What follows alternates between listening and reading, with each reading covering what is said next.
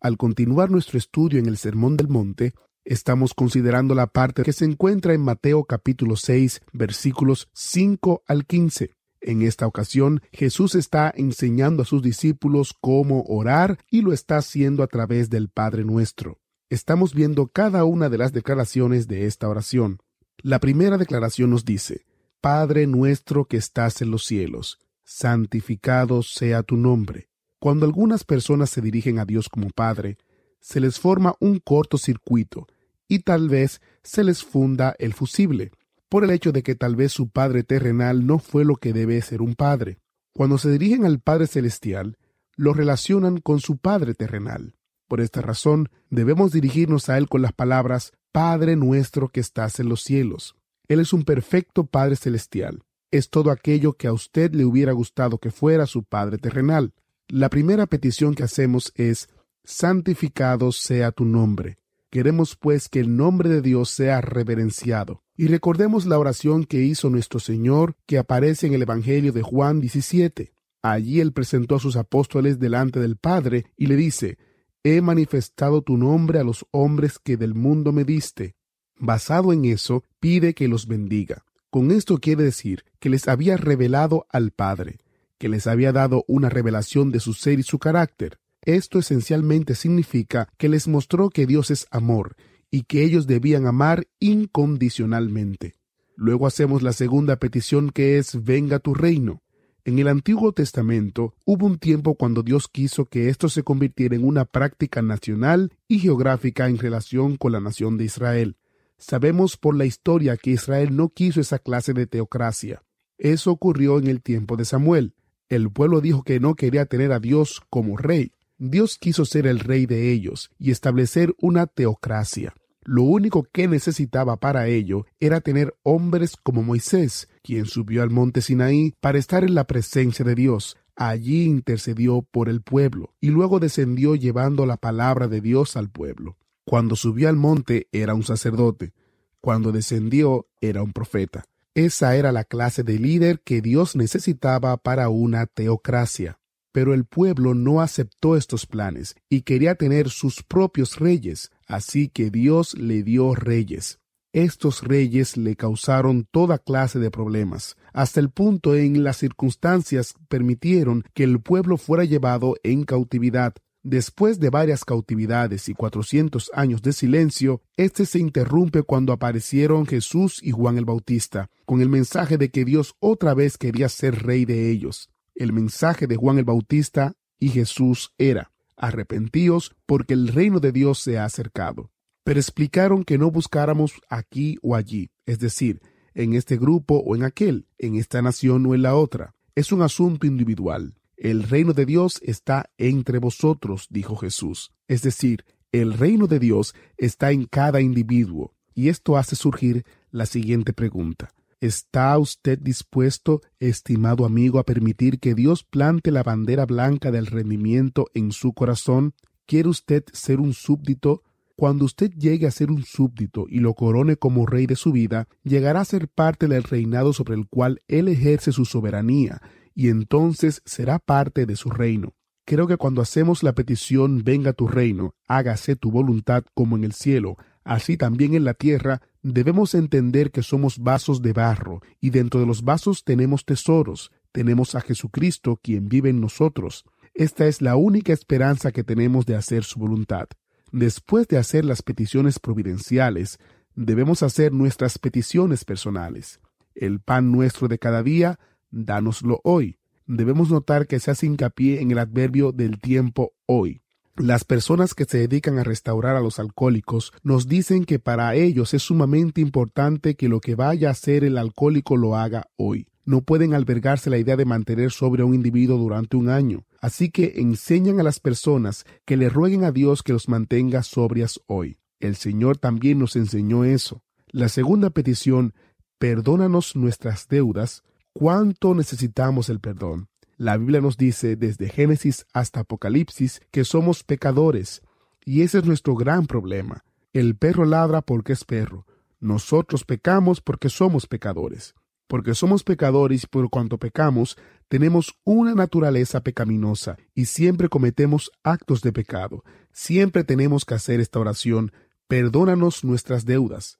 Creo que el Señor quiere que hagamos esta oración por lo menos una vez al día. Si es necesario, podemos hacerla varias veces al día. Notemos también que se refiere a nuestras deudas. Cuando se hace esta oración en cultos de oración, con frecuencia se dice, perdónanos nuestras ofensas, así como nosotros perdonamos a los que nos ofenden. Las dos veces que aparece esta enseñanza en el Nuevo Testamento, en el Evangelio de Mateo capítulo 6 y en el Evangelio de Lucas capítulo 11, no se expresa de esa manera. Tal vez sea una paráfrasis muy buena, pero en ambos pasajes de los Evangelios aparecen las palabras deudas o pecados, nuestros deudores o los que nos deben. La tercera petición es no nos metas en tentación. Muchas personas dicen que debemos practicar lo que se nos dice en el primer capítulo de la epístola de Santiago.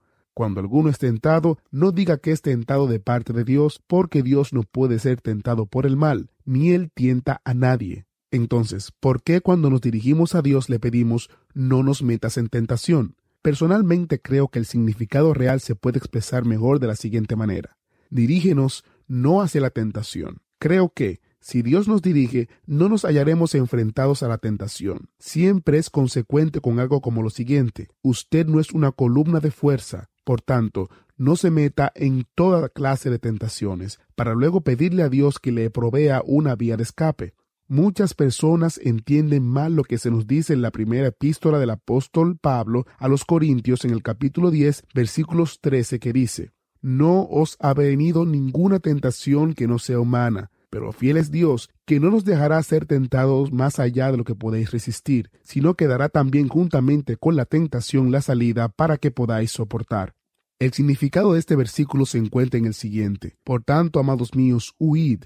La Biblia siempre nos dice, usted no es una columna de fortaleza, debe pedir todos los días que no sea tentado. Cuando Jesús oró en el huerto de Getsemaní y trató de que sus apóstoles permanecieran orando en él, no logró que se mantuvieran despiertos ni siquiera una hora. Él se encontraba en una vigilia de oración. Cuando los halló dormidos, les dijo más de una vez, velad y orad para que no entréis en tentación. Es decir, debían estar despiertos y orando para no caer en la tentación.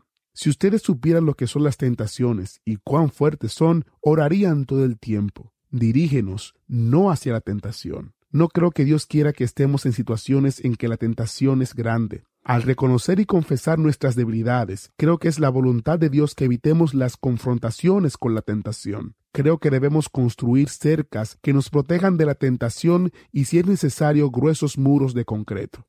Hay muchas personas que hacen preguntas con respecto al Padre Nuestro, y me gustaría estudiar una de ellas antes de entrar a la tercera disciplina espiritual que Jesús nos enseña en el capítulo 6 del Evangelio de Mateo, la disciplina del ayuno. Y perdónanos nuestras deudas, como también nosotros perdonamos a nuestros deudores. El Señor nos dice que hagamos esa oración. Cuando Él hubo dado la enseñanza sobre la oración, agrega el siguiente comentario. Porque si perdonáis a los hombres sus ofensas, os perdonará también a vosotros vuestro Padre Celestial. Mas si no perdonáis a los hombres sus ofensas, tampoco vuestro Padre os perdonará vuestras ofensas. Eso está en Mateo capítulo 6, versos 14 y 15. Cuando algunas personas leen esto, dicen, aparentemente eso da a entender que el perdón que nos corresponde se basa en que nosotros perdonemos a las personas. Eso no cuadra con el resto de la teología del Nuevo Testamento. El resto del Nuevo Testamento nos dice que el perdón se basa en la muerte de nuestro Señor Jesucristo en la cruz. Cuando Cristo murió en la cruz, exclamó, consumado es. Esto se refiere a la obra que Cristo consumó en la cruz. Es imposible agregarle alguna cosa a la obra consumada por Jesucristo. Me gusta hacer la pregunta, ¿piensa usted que Él hizo lo suficiente? ¿O piensa usted que tiene que terminar esta obra? ¿O cree usted que debes agregar algo a lo que Él hizo? Según la respuesta de la Escritura, no se le puede agregar absolutamente nada a la obra que Cristo consumó. La epístola a los Hebreos capítulo 10 versículo 18 dice, no hay más ofrenda por el pecado. Él dio su vida, su propia vida, como la ofrenda suprema a Dios, a fin de que el pecado pueda ser perdonado. Además de eso, usted no puede ofrecer nada. ¿Cómo explicamos entonces una enseñanza como la del Padre nuestro, según la cual pedimos que Dios nos perdone nuestras deudas, como también nosotros perdonamos a nuestros deudores? Además está el comentario del mismo Señor Jesucristo. Creo que la respuesta a esta pregunta es algo como lo que sigue. En Mateo 18, versículos 21 al 22, Jesús ofrece una gran enseñanza relacionada con el perdón y la importancia de que perdonemos. Entonces se le acercó Pedro y le dijo, Señor, ¿cuántas veces perdonaré a mi hermano que peque contra mí? ¿Hasta siete? Jesús le dijo, No te digo hasta siete, sino aún hasta setenta veces siete. Supongo que los rabinos enseñaban que se debía perdonar hasta siete veces. Algunos eruditos traducen setenta y siete veces. Otros piensan que lo que quiso decir fue siete multiplicado por sí mismo setenta veces, lo cual nos da un número infinito. Habiendo dado esta respuesta a Pedro, Jesús acompañó su enseñanza con una parábola. Esta palabra viene de dos vocablos griegos para, significado junto a y vole, y significa tirar o colocar junto a. Así que una parábola es una analogía, una comparación, una historia que Jesús colocó junto a la verdad para ilustrarla. La verdad fue la respuesta que le dio a Pedro. No te digo hasta siete, sino aún hasta setenta veces siete. Para ilustrar esta respuesta, coloca al lado de ella la siguiente parábola. Por lo cual, el reino de los cielos es semejante a un rey que quiso hacer cuentas con sus siervos, y comenzaron a hacer cuentas. Le fue presentado uno que debía diez mil talentos. A éste, como no pudo pagar, ordenó su señor venderle, y a su mujer e hijos, y todo lo que tenía para que le pagase la deuda. Entonces aquel siervo postrado le suplicaba diciendo, Señor, ten misericordia conmigo, y yo te lo pagaré todo. El señor de aquel siervo, movido a misericordia, le soltó y le perdonó la deuda. Pero saliendo aquel siervo, halló a uno de sus consiervos que le debía cien denarios, y haciendo de él le ahogaba diciendo, Págame lo que me debes. Entonces su consiervo, postrándose a sus pies, le rogaba diciendo, Ten paciencia conmigo, y yo te lo pagaré todo. Mas él no quiso, sino fue y le echó en la cárcel hasta que pagase la deuda. Viendo sus consiervos lo que pasaba, se entristecieron mucho, y fueron y refirieron a su señor todo lo que había pasado. Entonces llamándole su señor le dijo, Siervo malvado, toda aquella deuda te perdoné porque me rogaste. ¿No debías tú también tener misericordia de tu consiervo como yo tuve misericordia de ti? Entonces su señor enojado le entregó a los verdugos hasta que pagase todo lo que debía. Así también mi Padre Celestial hará con vosotros si no perdonáis de todo corazón cada uno a su hermano sus ofensas. Esto es una parábola, una historia colocada junto a la verdad. La aplicación es la siguiente así también mi Padre Celestial hará con vosotros si no perdonáis de todo corazón cada uno a su hermano. Aclaremos la aplicación. Cuando tú acudes a Cristo y recibes el perdón inicial, lo que sucede es como si te hubieran perdonado una multimillonaria deuda, todos los pecados que has cometido en tu vida. Ahora bien, si realmente crees que una deuda multimillonaria de pecados se te ha perdonado, entonces, cuando alguien comete una pequeña falta contra ti, ¿no está usted dispuesto a perdonar? La respuesta parece ser sí, en verdad, debo perdonar. Si no perdona, probablemente no entiende que ha sido perdonado. Tal vez no cree realmente que haya sido perdonado. El perdón se basa realmente en la fe en el hecho de que usted entiende ese perdón y lo cree, no en el hecho de que usted es una persona perdonada. Pero el hecho de que usted ha sido perdonado explica por qué tiene la fe y lo cree. La fe es la que produce el perdón. El hecho de que somos perdonados es una obra evidente que sencillamente es válida por la fe. Esta es también la razón del comentario que sigue. Si usted perdona cuando lo ofenden, eso se debe a que entiende lo que se le perdonó una gran deuda pero si no perdona, no entiende la deuda que se le perdonó o no lo cree. La parábola de los dos deudores más o menos explica eso.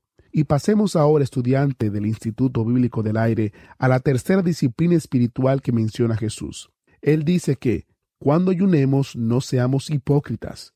Los hipócritas desfiguraban sus rostros y mostraban una cara de hambre cuando alguien les preguntaba ¿Qué te pasa? ¿Te veo mal? Respondían estoy ayunando.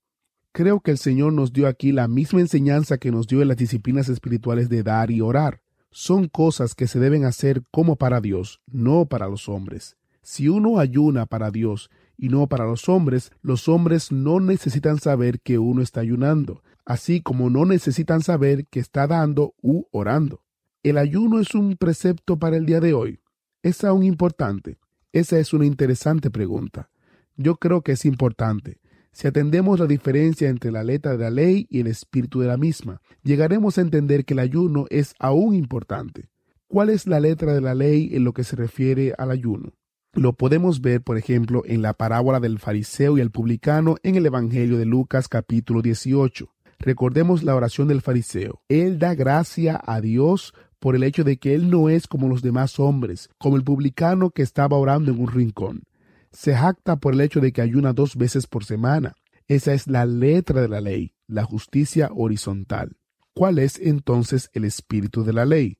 El espíritu de la ley siempre da vida. Así es como aprendemos que el ayuno es también para el día de hoy. El espíritu de la ley es su propósito, el principio que implanta la ley, lo que Dios tenía en su corazón cuando instituyó tal ley.